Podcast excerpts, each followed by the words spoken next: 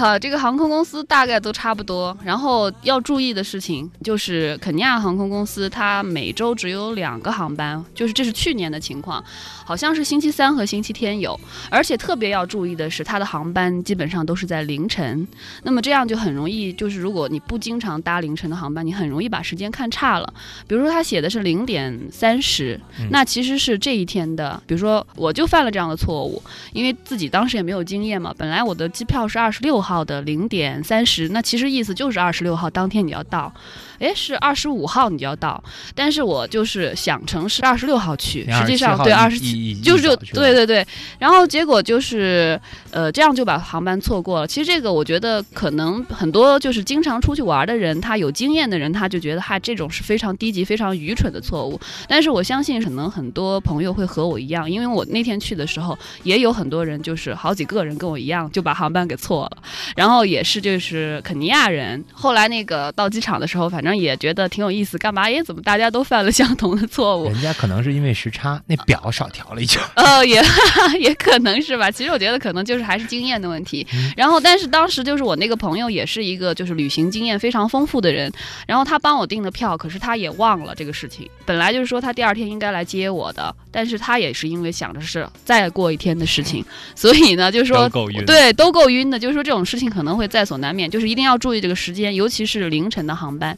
完了，你说这个肯尼亚航空公司它的服务质量，其实我觉得是一样的。你要去坐头等舱的话，肯定服务会很好。然后如果坐这个经济舱的话，肯定就是一般般的，马马虎虎。然后但是你叫他干嘛都可以，啊，就是各相应的服务他还是会给你提供。需要去带的东西又有哪些呢？走之前你一定要叫防疫站是吧？嗯，呃，出境的这个都要一定要注射一些他这个疫苗。你去的话，你告诉他那儿的人，你说你要去什么地方，他就会告诉你应该打些什么样的针了。还吃了一个那个好像治什么疟疾还是什什么之类的，反正吃了药片儿，还有打了针，也不是太麻烦。然后你要有那个小黄本嘛，然后拿着这个的话，就是好像其实路上我只有从肯尼亚回到曼谷的时候被别人问过，就是你有没有这个东西。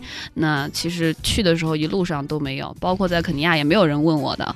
嗯，然后就是离开肯尼亚去肯尼亚，好像都大家好像因为好像在那边对中国人比较态度还是。比较友好，中国人在那边对他们的印象都很好，所以他们对中国人都比较友善。还应该准备些什么呢？嗯，那边的天气呢比较热，你可以想就跟泰国差不多吧，大概是这样。它也是很湿，也是很湿润的地方，但白天可能太阳大的时候也很干燥，但还可以。反正我觉得在那边的话，跟泰国差不多。而且我的经验就是说，如果真的是从泰国走的话，你还刚好可以做一个过渡，比如说你在泰国停个一天，然后你适应一下那个气候。然后你再坐飞机，然后刚好到那边的话，可能温度也差不多。随身的装备有问题？装备的话，我没有带什么特别的，就是一样的，就是带点要换洗的衣服，然后其他的东西，可能如果你打算要去一些什么国家公园之类的，可能你自己的穿的鞋要注意一下，因为它比如说有很多石子路啊什么的，然后可能就是户外的那样的鞋比较实用一点。其他的平时的东西，我觉得可能就是防晒的东西吧，就是呃防晒的，对它那个晒的还是比较盯人的，我觉得啊。然后就是我晒了有一天，它是平原，然后那种感觉上就是你没遮没挡的，然后它你要是被晒的话，可能马上就黑了，就是那种感觉。自己要是出去玩的话，带点水，一些驱蚊的东西，还有一些拉肚子啊这些方面的东西，就是胃呀这些方肠胃方面的，还有消炎的药。我觉得就是这个是非常实用的，因为好像当地也不太容易找到有比较好医疗条件的地方，呃，基本上可以解决你就是一些小病小痛的，应该没问题。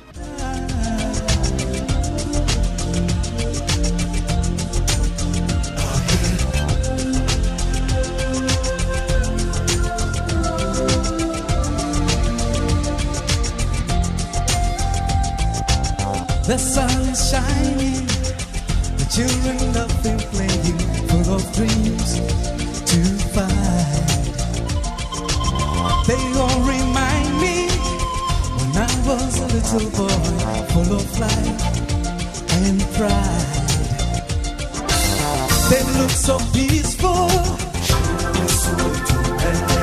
so sweet and graceful.